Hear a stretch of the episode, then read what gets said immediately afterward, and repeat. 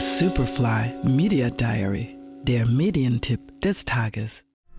Gott weiß alles, aber Anne weiß alles besser. Das Tagebuch der Anne Frank ist schon einige Male verfilmt worden. Was beim niederländischen Film von Regisseur Ben Sombogaard neu ist, ist, dass die Geschichte aus der Sicht von Annes bester Freundin Hannah Goslar erzählt wird. Anne und Hannah versuchen trotz der allmählichen Freiheitseinschränkungen durch die Nazis eine unbeschwerte Kindheit zu verbringen. Doch eines Tages verschwindet Anne mit ihrer Familie, angeblich in die neutrale Schweiz. Ein Jahr später werden Hannah und ihre Familie ins KZ Bergen-Belsen deportiert. Und dort kommt es zu einem überraschenden Wiedersehen der beiden Mädchen. Ich habe euch nie anders erlebt als zusammen. Immer zusammen.